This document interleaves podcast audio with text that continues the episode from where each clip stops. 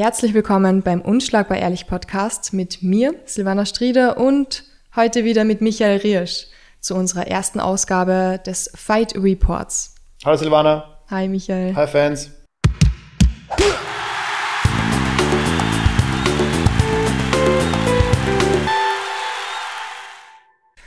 Immer am Ende des Monats werden wir über die wichtigsten Kämpfe der letzten Woche sprechen und einen davon auch ein bisschen genauer analysieren.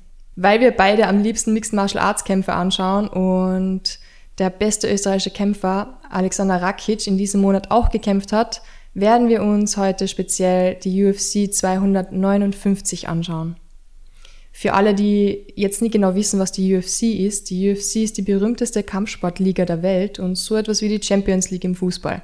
Nur, dass es das Champions League-Finale nicht einmal im Jahr gibt, sondern mit verschiedenen Gewichtsklassen mehrmals im Jahr. Schon ziemlich cool. Michael, was ist so der erste Gedanke, wenn dir UFC 259 einfällt? Ja, es war ein übertrieben gut besetztes Event. Also wenn ähm, Nummer 2 gegen Nummer 4 Light Heavyweight, der, also der erste unterste Kampf auf der Maincard ist, dann weiß man schon, was gespielt wird. Es waren drei Titelkämpfe, einer davon Champ vs. Champ und noch ein richtig guter also noch ein anderer richtig guter Kampf zwischen Dobo und Makachev, für den wir heute nicht mal Zeit haben, ja. der auch noch auf der Karte war. War einfach gefühlt die beste UFC seit langem. Stattgefunden hat das Ganze am 7. März in Las Vegas, USA. Und wir starten heute einfach mal mit dem Hauptkampf, mit dem Main Event. Blachowitz gegen Adesanya. Jan Blachowicz, 38, kommt aus Polen und ist derzeit der Champion in der Light Heavyweight Division, also dem Halbschwergewicht in der UFC. Sein aktueller Rekord ist 28 Siege und 8 Niederlagen. Er hat gekämpft gegen Israel Adesanya, 31 Jahre alt und sein Rekord ist 20 zu 1. Das ist ein schöner Rekord. Ja, war vorher noch schöner. Das stimmt. Das stimmt, wollte ich gar nicht sagen. Mir haben schon gesagt, sag gar nicht so oft, das stimmt. zu spät. Adesanya hätte die Möglichkeit gehabt, wenn er den Kampf gewonnen hätte, dass er der Double Champ geworden wäre. Ist dann leider nicht so kommen. Wie hast du den Kampf gesehen? Es war ähm, ein richtig spannendes Match. Es war so ein bisschen Speed gegen Power. Adesanya ein sehr, sehr dynamischer Kickboxer. Blachowitz war wirklich so eine, so eine Cinderella-Story, dem niemand so viel zugetraut hat, wie er dann im Endeffekt ähm, gemacht hat. Es war so wie, ja, war so ein bisschen die Geschichte auch, wenn es Grappling-lastiger wird, wird der Schwerere gewinnen. Ähm, wenn es Striking-lastiger bleibt, hätten wir gedacht, Adesanya gewinnt das. Hat sich wieder mal gezeigt, dass das eine zu, zu einfache Betrachtungsweise ist. Es ist nie nur Speed gegen Power, es ist nie nur ähm, Grappling gegen Striking. Und ja, es war sehr spannend, gab es viele Prognosen. Was ähm, hast du gedacht, wer gewinnt am Anfang? Ich dachte schon, dass Blachowitz das macht. Ich habe es gehofft, ehrlich gesagt. Wobei Adesanya schon wirklich stark ist. Also. Es hätte genauso gut, ähm, hätte genauso gut so laufen können, dass die Calfkicks ihn mehr beeinträchtigen und dass er dann einfach zerfetzt wird. Ja. Mhm. Wir haben gerade davor noch ein bisschen Ismail, äh, Israel Adesanya gegoogelt.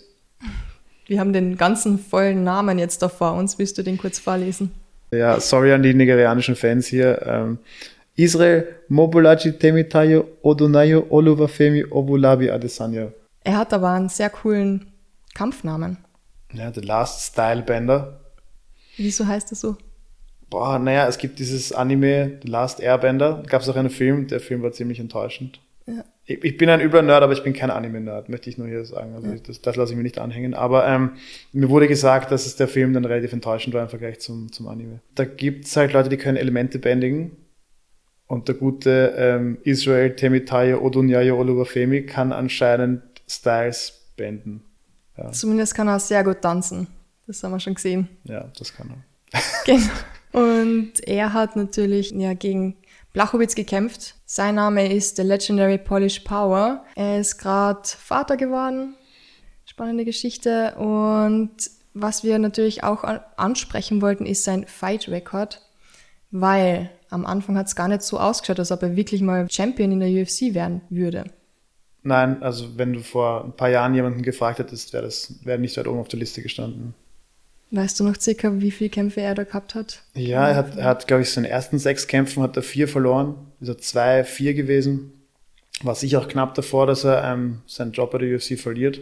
Und ja, hat dann Ich glaube, 8-1 waren seine letzten neun Kämpfe. Richtiges Comeback hingelegt. Also ja, ist so eine richtig, für mich ist es so die spannendsten Geschichten, diese Rocky-Geschichten. So wie Bisping, wo sich jeder denkt, okay, der kämpft schon zehn Jahre, der bringt nicht mehr viel zusammen. Und dann ähm, kommt sowas. Was, ja. Ja. Ich würde sagen, die, die große Stärke von, von Blachowitz ist halt, dass er wirklich überall gut ist. Und was besonders ist bei ihm, er verbindet es auch sehr, sehr gekonnt. Also viele sind gut in, in, in verschiedenen Disziplinen, aber es, es sind dann sozusagen Übergänge zu erkennen. Und speziell bei den beiden Takedowns von, von Blachowitz in dem Kampf hat man einfach gesehen, das war perfekt verbunden. Ähm, Schläge, Takedowns, Schläge, Kicks, ähm, Ringen, also es hat, es passt, es fließt sehr gut ineinander. Das ist richtiges MMA. Es ist nicht Kickboxen, Strichpunkt, Ringen, Strichpunkt, Jiu-Jitsu, sondern geht es wirklich so eins ins andere über. Das würde ich sagen, ist seine große Stärke. Also man hat richtig schön die Sportart MMA eigentlich gesehen. Absolut, absolut. Adesanya hingegen ist wirklich so ein prototypischer Kickboxer. Im, Im guten Sinne, also wirklich, der ist sehr dynamisch, der stellt Fallen, der ist sehr, also auch sein Stil ist sehr keck, kann man sagen. Also der ist wirklich sehr, sehr frech. Zum Anschauen auch. Ja, provoziert, er bewegt sich unorthodox und kann natürlich auch grappeln. Speziell in der Wand hat er es richtig gut, richtig gut verteidigt. Also trotz Gewichtsunterschieds hat er, hat er an, am Käfig hat er sich sehr gut verteidigt. Auf der Fläche hat er hat den Blachowitz dann erwischt. Und da hat man dann doch sozusagen das, das Loch gesehen, das an der Wand sehr stark war, also am Käfig, aber auf der Fläche, am Boden ist er nicht mehr weggekommen. Und Israel Adesanya wird jetzt wahrscheinlich wieder zurückgehen. Eine Klasse tiefer. Man muss sagen, er ist ja kein schweres Middleweight. Also ich glaube, er cuttet schon wirklich fast nicht auf, auf 84. Das heißt, für ihn war der Sprung auf, nach, auf Light Heavyweight wirklich sehr groß. Ja, muss man ihm den Respekt geben. Das trauen sich absolut nicht viele. Mhm. Der hat es versucht, es hat nicht funktioniert. Aber ich denke, ähm, die Middleweights wären froh gewesen, wenn er oben geblieben wäre. Bin Stimmt. gespannt, bin gespannt, wer ähm, aus dem Einzel noch einen Zweier macht auf seinem Rekord.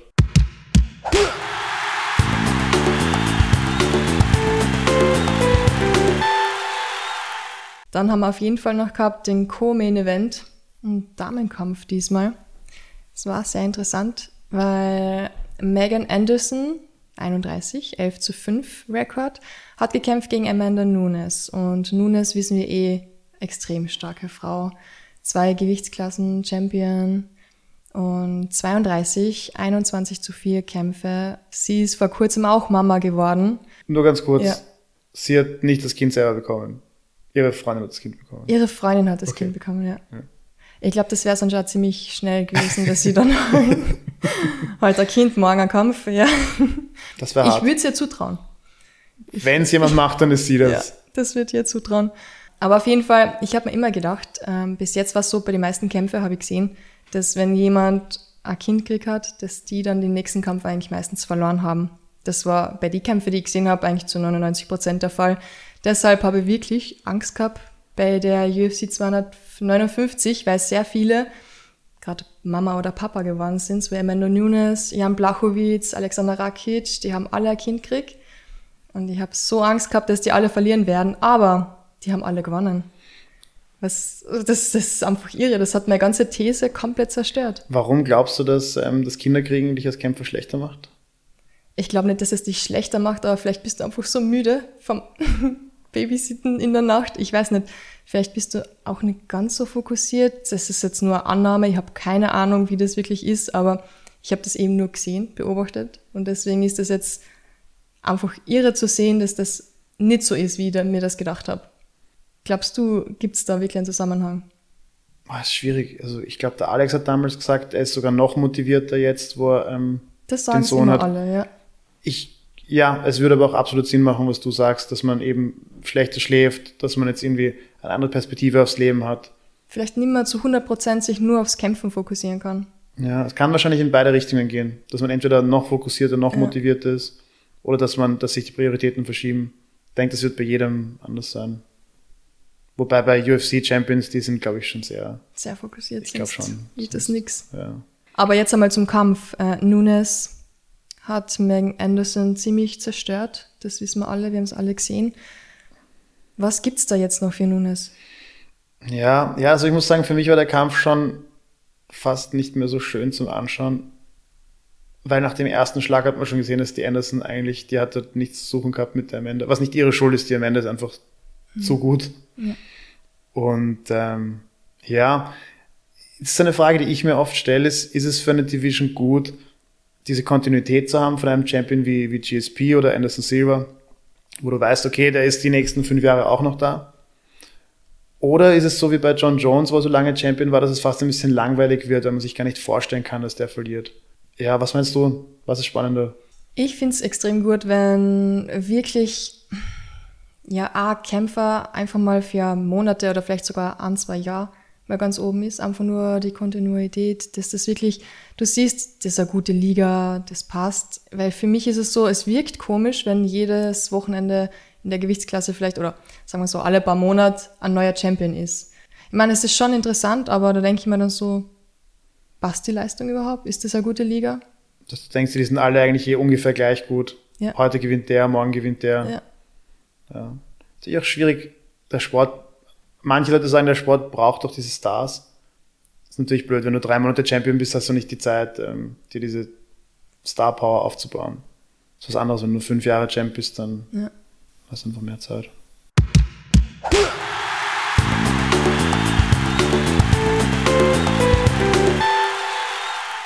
Dann haben wir noch einen sehr kontroversen, aber sehr interessanten Kampf gehabt. Aljamain Sterling gegen Piotr Jan. Piotr Evangelivcic, wie spricht man das aus? Ich kann es nicht aussprechen. Piotr Evgenjewitsch. Oh Gott, eigentlich gar nicht so schwer. Lesen sollte man können. Er ist 28. Sein Fight Record ist 15 zu 2, also zwei Niederlagen nur. Und er kommt aus Russland. Er ist der aktuelle UFC Bantamweight Champion. Er hat gekämpft gegen Aljamain Sterling, 31, und sein Rekord ist 20 zu 3. Ich habe gern Records, deswegen sage ich es immer dazu. Records sind wichtig. Die sind wichtig. sind wichtig. Hast du eine Prediction gehabt davor? Ich habe mir sehr schwer vorstellen können, wie irgendjemand den Jan momentan schlagen soll, weil er einfach, er ist ein Tier, ein 61er, aber er ist wirklich ein, ein ziemlich brutaler, starker Typ, technisch überall versiert. Und ich meine, Sterling ist auch Weltlevel UFC, muss man nicht diskutieren, aber ich habe das Gefühl gehabt, dass ähm, Jan eigentlich, auch in den, da wo Sterling stark ist im Grappling, dass der Jan dort eigentlich zumindest im Ringen genauso stark ist. Oder mithalten hat keinen auf jeden ja, Fall. Ja, und da habe ich nicht wirklich gesehen, wie, ähm, wie er das machen will. Also das, es kann immer, es kann immer auf verschiedene Arten laufen auf dem Level, aber ich hätte mir vorher nicht vorstellen können, wie das der Sterling gewinnen soll. Ja, mich auch getäuscht. Mhm. Das hat uns alle ein bisschen ja, geschockt, ehrlich gesagt, der ganze Kampf. Er war extrem spannend, extrem guter Kampf gewesen. Und dann hat es aber eine Situation gegeben, die wir jetzt auf jeden Fall näher besprechen müssen. Es hat ein illegales Knie gegeben. Kannst du die Situation vielleicht kurz noch einmal für uns ein bisschen erzählen? Das ja, das ist eine Frage, die man oft gestellt bekommt von, von Leuten, wenn die hören, dass man MMA kämpft. So, ah, da gibt es gar keine Regeln. Es gibt einen ganzen Haufen Regeln eigentlich. Und eine wichtige Regel im dem Regelwerk, das wir in Europa und in den USA verwenden, den Unified Rules, dass es keine Knie und keine Dritte zum Kopf eines Gegners am Boden gibt. Das Schwierige dabei ist ein bisschen die Definition, wann ist jemand am Boden. Da gibt es die sogenannte Drei-Punkt-Regel und die sagt, und die, von das, das Gemeine ist jetzt, von der Drei-Punkt-Regel gibt es sozusagen eine alte Auslegung und eine neue Auslegung. Mhm. Die alte Auslegung ist, wann immer du mehr als drei Punkte, also drei Punkte heißt zwei Füße, eine Hand, zwei Füße, ein Knie, das wären drei Punkte zum Beispiel, wenn immer drei Punkte am Boden sind, wie zählst du als am Boden? Da darf und kein Kick und kein, kein Knie Kick, kein Knie zum Kopf, genau. Und ähm, in der neuen Auslegung zählt die Hand am Boden aber nur als Punkt, wenn sie Gewicht trägt. Das war, weil Leute missbräuchlich ihre beiden Hände auf den Boden gegeben haben, damit sie nicht zum ähm, Kopf gekickt und gekniet werden können um das Ganze noch spannender zu machen, in dem Fall war es nicht relevant, in Nevada, wo gekämpft wurde, Nevada verwendet immer noch die alte Regel. Das heißt, es wäre in jedem Fall jemand, der auch die Hände am Boden hat, wäre in jedem Fall grounded, also am Boden. In dem Fall war es wurscht. Sterling hatte ähm, Fuß, Knie, Fuß am Boden. Der war in jedem Regelwerk, also je, immer wenn das Unified Rule Set verwendet wird, wäre der am Boden gewesen und hat ein monströses Knie zum Kopf bekommen. Extremes Knie. Ja, wie, also kriege Kopfweh, wenn ich das sehe. Ja, na, das war nicht schön. Und es war auch offensichtlichst illegal. Ob jetzt absichtlich oder nicht, das ist, ähm, ist an dem Punkt auch irgendwie egal. Also ich denke nicht, dass, dass es Absicht war. Ja, es war sehr kontrovers. Wer hat kurz gewartet, aber die, seine Trainer in der Ecke haben ja gesagt, Hau rein. Das Gerücht habe ich auch, habe ich auch, habe ich auch gehört, ja. Es wird für mich nur irgendwie keinen Sinn machen, weil er hat den Kampf bis dahin eigentlich klar dominiert und gewonnen. Mhm. Ich, ich meine, man will als Kämpfer nie faulen, denke ich, oder, aber, aber wenn, macht es irgendwie eher noch Sinn, wenn man verliert, in einem Kampf ein schweres Foul zu begehen, wenn ich eh, so wie es läuft, am Gewinnen bin, würde ich nicht verstehen. Also das wäre, das wäre eigenartig. Vor allem, wenn man, die, wenn man die Konsequenzen bedenkt. Aber da fragt man sich dann auch wieder, ähm, kann das nicht auch den Ruf von der Sportart ein bisschen zerstören oder wie ist das jetzt? Ich meine, da passieren Sachen, die sind nicht okay, ein illegales Knie gewesen. Haut das jetzt das Image von der Sportart MMA wieder um Jahre zurück? Nein, ich denke nicht, weil es ist ein Kampf, das muss alles sehr schnell gehen. Die beiden waren natürlich auch schon müde zu dem Zeitpunkt. Die haben schon ein paar Runden gekämpft, auf ho hohes Tempo und ähm, gibt in jedem Sport Regelverstöße ich denke, solange die Regeln eingehalten werden, so wie sie sind und nicht irgendwie verbogen werden aus, aus Einzelinteressen, dann schadet das nicht. Nein. Was zu diskutieren ist, finde ich, an dieser Regel ist, dass ähm, dem Kämpfer in dem Fall bei jedem schweren Fall wird im MMA die Möglichkeit gegeben, weiterzukämpfen. Statistisch ist es extrem dumm, weiterzukämpfen. Es kommt fast nie vor, dass jemand schwerstens gefault wird, weiterkämpft und dann gewinnt. Egal ob jetzt schwere Tiefschläge, schwere ähm, Eye-Pokes oder also Augenstiche oder auch dieses Knie zum Kopf. Hat auch Dana White einmal auf einem UFC Summit den Kämpfern gesagt, er hat gesagt, wir würden von euch nie verlangen, dass ihr weiterkämpft. Und übrigens, die Statistik ist so. Es ist halt, ja, jemanden, der gerade ein schweres Fall bekommen hat, der eine Gehirnerschütterung hat, aber Kämpfer ist, das heißt, der will normalerweise weiterkämpfen. Also Kämpfer machen keine Schwalben. Die musst du zwingen, dass sie aufhören, auch wenn es gegen ihr Interesse gerade geht. Und viel von der Kontroverse ist halt auch daraus entstanden, dass die Leute gesagt haben, ja, der hat nur so getan, als wäre es ein hartes Knie gewesen und er hätte einfach weiterkämpfen sollen, bla bla. Den Leuten möchte ich nur sozusagen ähm, den Denkanstoß geben. Der, der Kämpfer hat in dem Fall die Wahl, okay, er kann jetzt beeinträchtigt weiterkämpfen nach diesem schweren Foul, an dem er keine Schuld trägt. Also der ist gefault worden, das ist dem einfach passiert. Und er kann wahrscheinlich verlieren, was heißt, dass er in der UFC das halbe Gehalt bekommt und was auch heißt, dass es für seinen Rekord und für sein Ranking sehr schlechte Auswirkungen hat. Oder er kann das doppelte Geld nehmen, er kann den Gürtel nehmen. Ja, fragt sich, was ihr tun würdet. Da geht es wirklich, da geht es um, um sechsstellige Dollarbeträge plus das, was er beim nächsten Mal verdient durch den Gürtel. Ist natürlich nicht schön, niemand will den Gürtel so gewinnen, ähm, aber am Ende des Tages, wenn man die Wahl hat, schwer gefault zu werden, dann entweder mehrere hunderttausend Dollar plus das nächste Mal auch mehrere hunderttausend Dollar zu bekommen oder nicht, fragt sich, was ihr tun würdet. Also das, dann sehe ich sehe den Fehler in dem Fall eindeutig beim Regelwerk. Weil wenn es ein schweres Foul ist, es sollte dem Kämpfer einfach diese Entscheidung aufgebürdet werden. Der ist in dem Fall die letzte Person, die entscheiden sollte, ob der weiterkämpft, ist er selbst. Sollte der Schiedsrichter sollte es entscheiden und das Regelwerk sollte klar festlegen. Bei Foul X geht es weiter und es gibt einen Punkteabzug bei Foul Y ist das Ding vorbei und ist Disqualifikation. Vor allem, ich frage mich ja immer, wenn du durch bestimmte Kämpfe und Schläge am Kopf eine Gehirnerschütterung hast, da gibt es dann auch ja immer die Post-Fight-Interviews, mhm. frage ich mich ja immer, warum interviewen du da gerade jemanden, der eine Gehirnerschütterung hat? Wieso lässt man jemanden weiterkämpfen, wo du warst, der hat also einen, keine Ahnung, aus 20 Zentimeter Abstand ein Knie an den Kopf bekommen, dass du eine Gehirnerschütterung hast, ist ähm, ja, das kann sich jeder denken. Irgendwie hat man dann kurz diesen Ehrenbonus und alle denken sich, oh, er ist so ein Krieger, er hat einfach weitergemacht. Aber dann, wenn er zu Hause sitzt mit seiner Frau und seinem Kind und einfach nur das halbe Geld verdient hat, kann er, kann er sich auch nichts zum kaufen. Das sind Profis, die leben davon, die haben eine kurze Karriere. Und ähm, ja, also ich, ich würde ihm absolut keinen Vorwurf machen. Und jeder, der ihm einen Vorwurf macht, soll sich wirklich fragen, was er an der, an der Stelle getan hat. Also wenn es da einen einen Schuldigen gibt, unter Anführungszeichen, würde ich sagen, ist entweder der Jan, also der Gegner, der ihn gefault hat, weil der hat es verursacht, und dann vielleicht noch das Regelwerk. Ja, nein, also ich denke im MMA, sowohl die Kämpfer als auch die Fans, und das verstehe ich natürlich auch, und es soll, der Bessere soll gewinnen. Und der Bessere war, ehrlich gesagt, in dem Fall einfach der Piotr Jan. Mhm. Kann man nicht diskutieren. Ich meine, die, ja, auch wenn man sich die Zahlen anschaut, also der Sterling hat mehr Treffer gelandet laut Statistik, aber einfach weil er doppelt so viele versucht hat. Du hast da geschaut, die, die Takedowns? Ja, einen von 17. Der, also sozusagen gibt Leute, die sagen, es, er hätte es noch gewonnen. Ich persönlich glaube nicht, dass es gewonnen hätte ohne das Foul.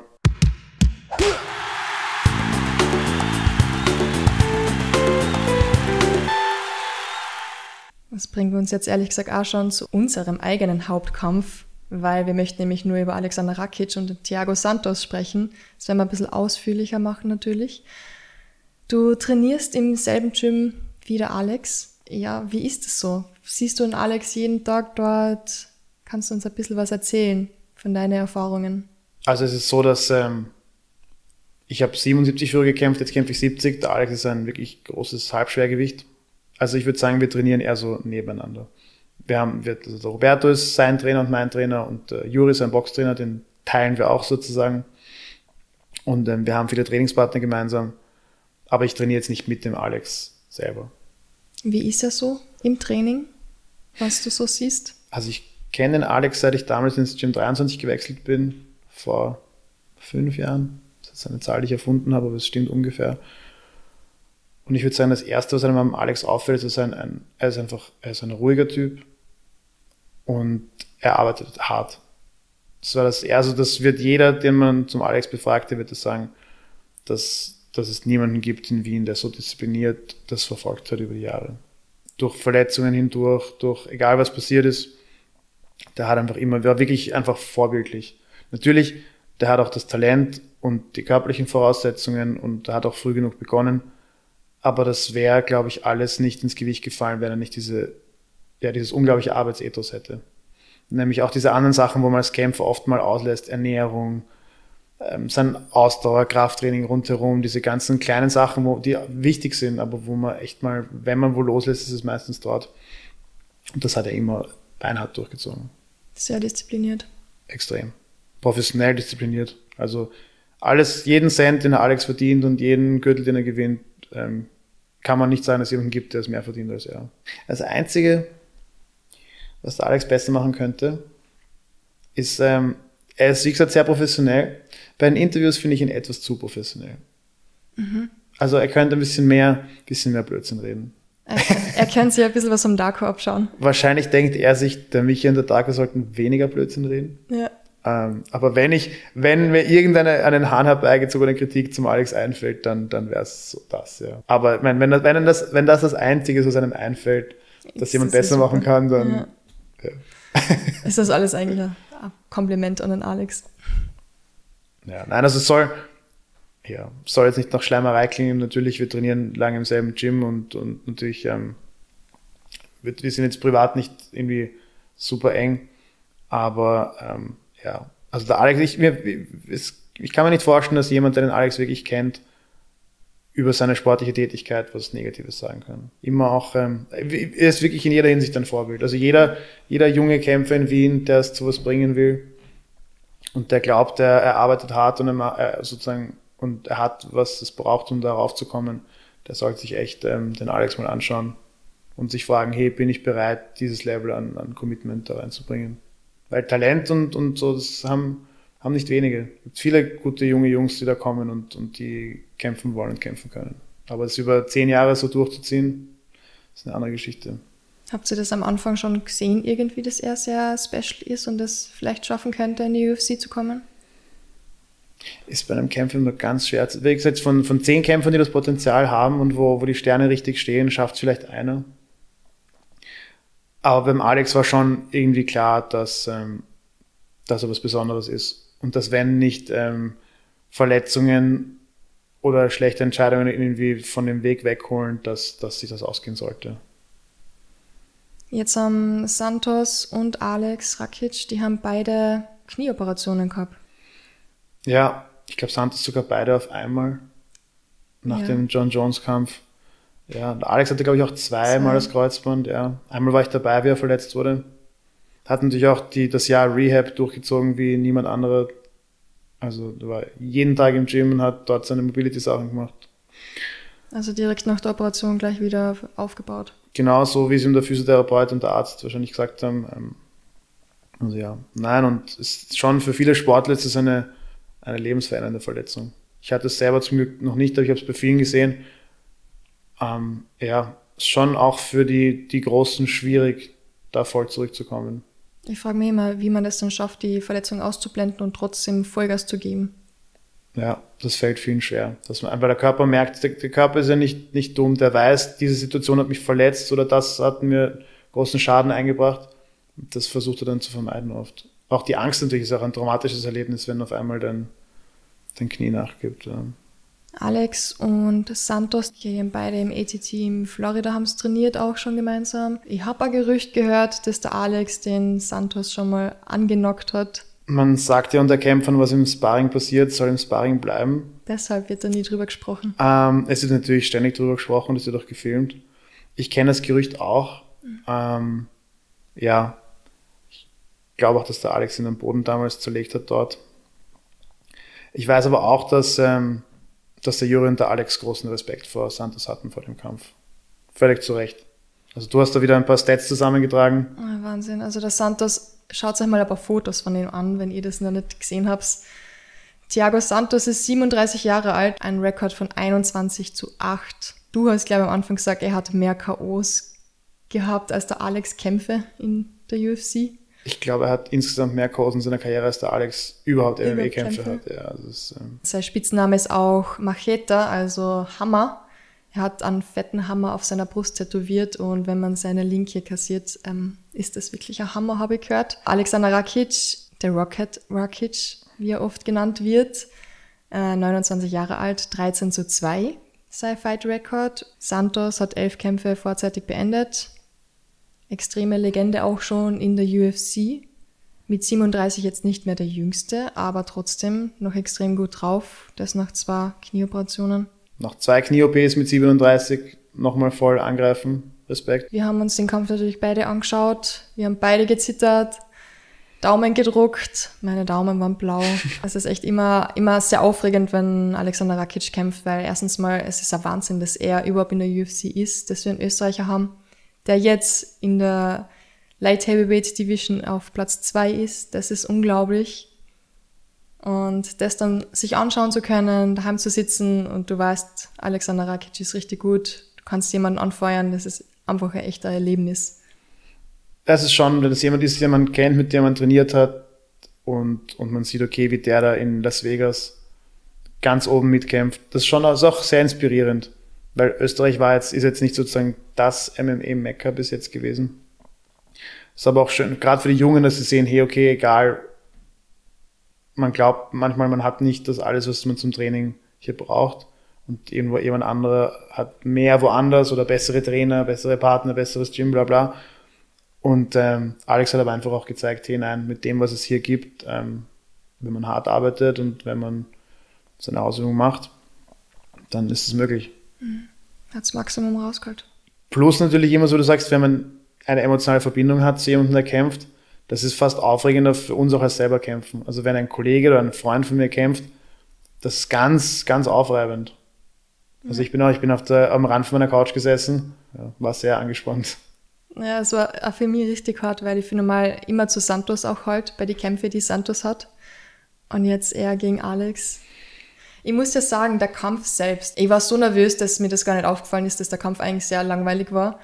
Aber ich war einfach nur froh, dass kein von die zwei etwas passiert ist, dass beide wirklich körperlich fit sind und gesund sind, dass nichts wirklich Gröberes im Kampf vorgefallen ist. Dreimal fünf Minuten. Wie hast denn du den Kampf erlebt? Aber was genau meinst du mit langweilig?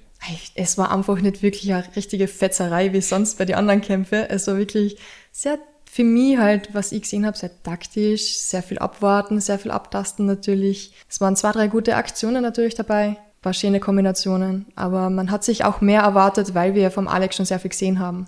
Die ja. High Kicks, die richtig guten Calf Kicks noch mehr, da haben wir schon sehr viele coole Sachen gesehen von ihm, die natürlich er jetzt da nicht wirklich gezeigt hat auf dem Niveau, wo wir es jetzt gewohnt waren. Wir sind ja jetzt sehr verwöhnt waren, ehrlich gesagt, bei den letzten Kämpfen vom Alex. Ich glaube, das war so ein Fall, wo wo zwei wirklich brandgefährliche Striker, die haben beide gewusst, wer da zuerst müde wird, wer einen Fehler macht. Das ist wie wenn die mit Messern kämpfen würden. Ein Fehler und die sind einfach wirklich, da reicht ein Streifschuss und die sind weg. Ich fand es überhaupt nicht langweilig, weil gerade dieses Wissen, und man hat es auch beiden angemerkt, die waren beide die ganze Zeit bereit und haben nur auf einen Fehler gewartet oder nur darauf gewartet, dass der andere jetzt reinkommt. Und es hätte jede Sekunde hätte da, hätte da übel knallen können. Ja, da war viel Respekt da. Ich habe es ein bisschen so gesehen, dass der Santos sich nicht getraut hat, in die Distanz von Alex ganz einzubrechen, weil er gespürt hat, dass er wartet. Also der Alex hat sozusagen nur gewartet darauf, dass der Santos da jetzt, dass er zwingt, dass er reinkommt. Hat es dann nicht gemacht und dadurch hat der Alex es auf die Distanz ähm, gewonnen. Auch sehr schlau, dass der Alex nicht von Anfang an zu ringen versucht hat. Weil wie gesagt, wer da müde wird oder wer einen Fehler macht, der wäre da rausgetragen worden. Also das muss man sich vor Augen halten, das sind zwei völlig austrainierte, 100 Kilo schwere Weltklasse-Athleten. Wenn es da einmal scheppert, dann ist es vorbei. Der Santos hat ganz am Ende noch einen, einen Schlag rausgelassen. Wenn der den Alex getroffen hätte, kann gut sein, dass der zehn Minuten später aufwacht und fragt, wie es gelaufen ist. Und ich muss auch dir sagen und allen anderen Leuten, die sich denken, ah, warum hat Alex nicht mehr riskiert?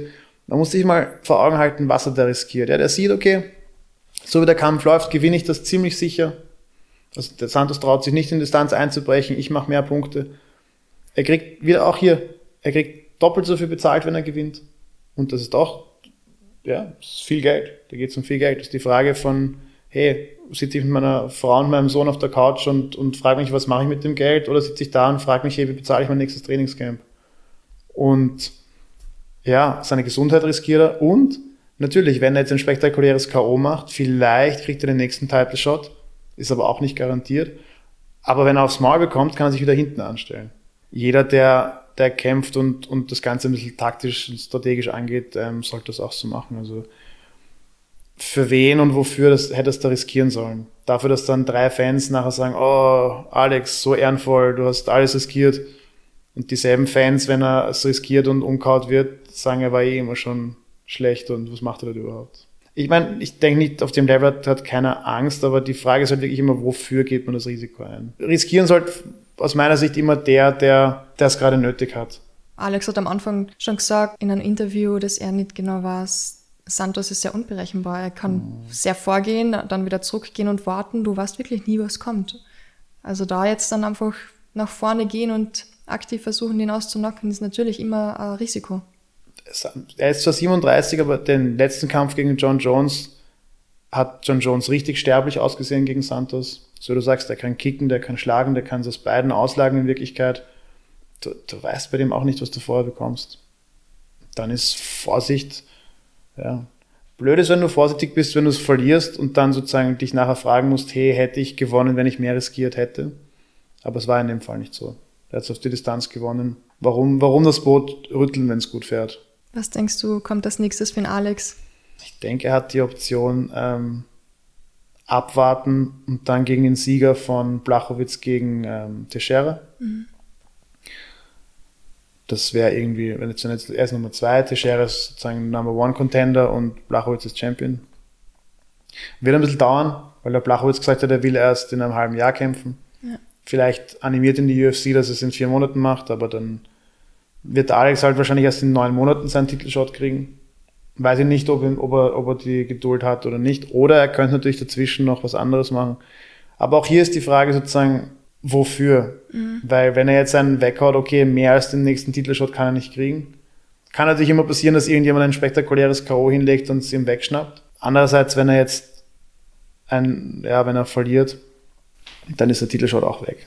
Das Spannendste vom ganzen Kampf war ja dann eigentlich zum Schluss, wie Roberto den Alex den braunen Gürtel gegeben hat. Hast du das erwartet? Habt ihr da schon ein bisschen im Training geredet? Absolut nicht. Der Roberto ist ein ganz großer Überrascher. Also er hat auch ähm, damals, wo Alex den Purple Belt bekommen hat, habe ich den Brown bekommen. Ich habe und der Darko hat auch Purple bekommen. Und er hat es immer den anderen beiden gesagt über den, Nein. der ihn bekommt. Und dann sind wir alle überrascht worden. Das heißt, der Roberto ist ein extremer Ninja. Also ich habe nichts gewusst. Ich glaube, der Alex wird auch nichts gewusst haben. Was was so ein MMA-Klassiker ist, früher die Brasilianer haben das viel gemacht, dass ähm, in Kämpfen, wo kein Jiu-Jitsu stattgefunden hat, das sind auch äh, Jiu-Jitsu. Und ähm, ja, war in dem, in dem Kampf ist natürlich kein Jiu-Jitsu vorgekommen. Ja. Aber bei so einem Gürtel geht es ja um die Arbeit, die du in den Jahren davor geleistet hast. Das heißt sozusagen, ja, die, der Roberto weiß, was der Alex im Training macht und auf welchem Level er im Training grappelt. Und deswegen war das der, der Gürtel ist dann keine Belohnung für den Kampf, der nur eine Momentaufnahme ist, sondern für die ganze Arbeit, die, die davor passiert ist. Ja, es ist schon immer ein, als MMA-Kämpfer denkt man sich dann manchmal, hm, ich brauche keinen Gürtel oder ich will nur den. Aber es ist schon, wenn, wenn dein Trainer sagt, hey, du bist jetzt sozusagen in meinen Augen ein Level gestiegen, ist schon immer ein, ein emotional schöner Moment. Santos hatte den schwarzen Gürtel in Brazilian Jiu-Jitsu. Wie Wieso hat er das nicht drüber gebracht, dass er mehr was am Boden gegangen ist oder überhaupt, das mehr versucht hat, gegen Alex zu grappeln? Ja, wobei, wer weiß, wie lange der jetzt schon ähm, sich mehr auf Striken konzentriert hat. Also gerade bei den Brasilianern, wenn die jung begonnen haben, vielleicht war der mit 25 schon Black Belt, hat dann aber entdeckt, dass er eigentlich lieber die Leute mit dem Hammer weghaut. Funktioniert ein bisschen schneller. Ja, ist weniger Arbeit fürs gleiche Geld oder wahrscheinlich für mehr Geld mit K.O.-Bonus. Ja. Das heißt, ähm, der kann schon grappeln. Man hat aber auch gegen Teixeira zum Beispiel gesehen, dass ähm, das Game hat halt auch Levels. Und ähm, natürlich, äh, das nächste ist, er hätte natürlich auch ringen müssen, damit er das BJJ einsetzen kann. Und da kommen wir wieder zurück zu der Alex ist, denke ich, der bessere Ringer von den beiden. Mhm. Und wenn er da reinshootet, dann landet er unten im Halbschwergewicht bei den beiden, wie gesagt, ein Fehler, müde werden, ähm, einmal schlechte Position, kann es schon, kann's schon aus sein. Also, wie lange muss jetzt Alex da wieder trainieren, damit er einen schwarzen Gürtel kriegt?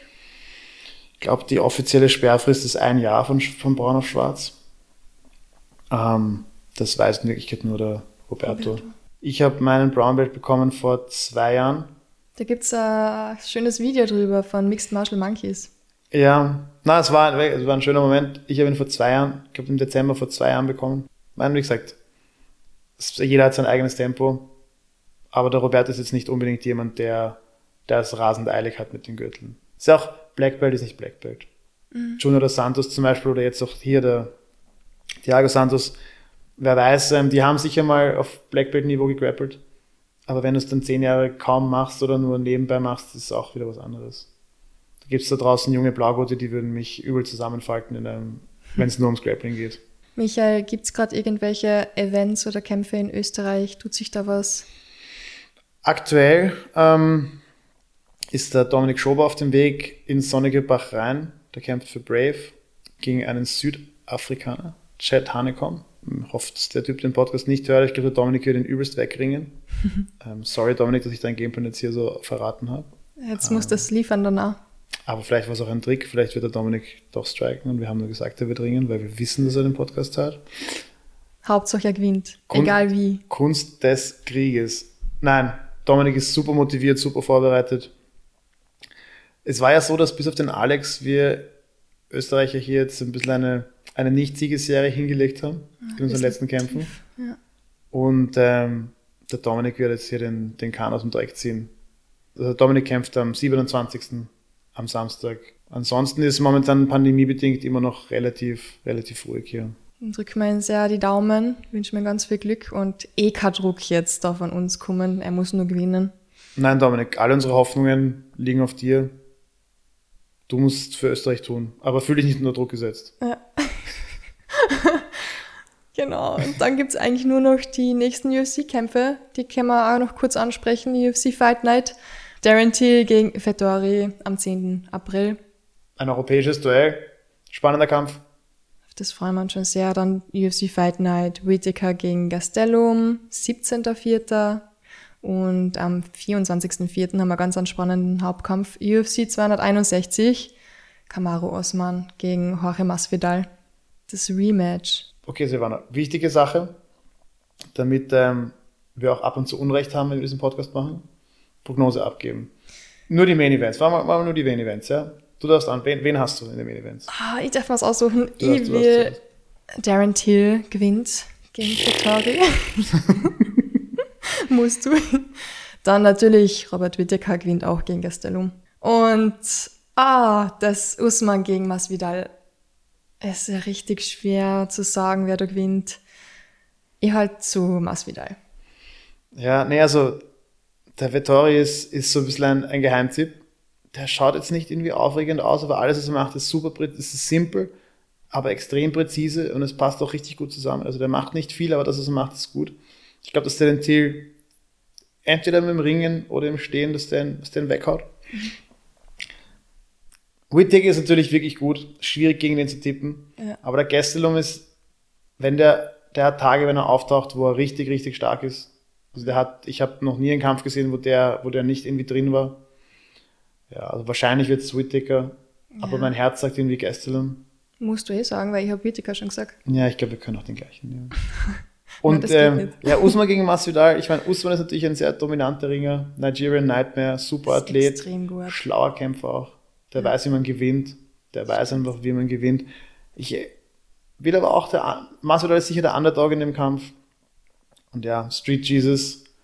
Ich hoffe, dass ähm, Usman getauft wird und sie ein drittes Mal machen. Ja, Michael, herzlichen Dank, dass du dir heute wieder die Zeit genommen hast freue mich schon sehr auf die nächsten Folgen des Fight Reports und es gibt ja immer vier Folgen pro Monat. Das jetzt die allererste. Ihr könnt uns gerne schreiben, wie wir das besser machen. Wir sind noch sehr in der Entwicklungsphase. Die nächste Folge gibt's am Ostermontag, am 5. April mit der Eva Vorarberger. Schwerpunktthema im April ist Glaube, Religion und Kampfsport. Passend natürlich zur Osterzeit. Michael, feierst du Ostern? Naja, ähm, viele vergessen das. Ostern ist ja der höchste christliche Feiertag, weil Weihnachten ist halt der Geburtstag von Jesus, aber geboren werden ist jetzt, das haben wir auch alle zusammengebracht. Was, was aber nur er geschafft hat, ist halt Auferstehen.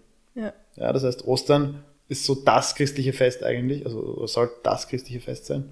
Aber Michael, Michael warum Eier und Hühner und Hasen?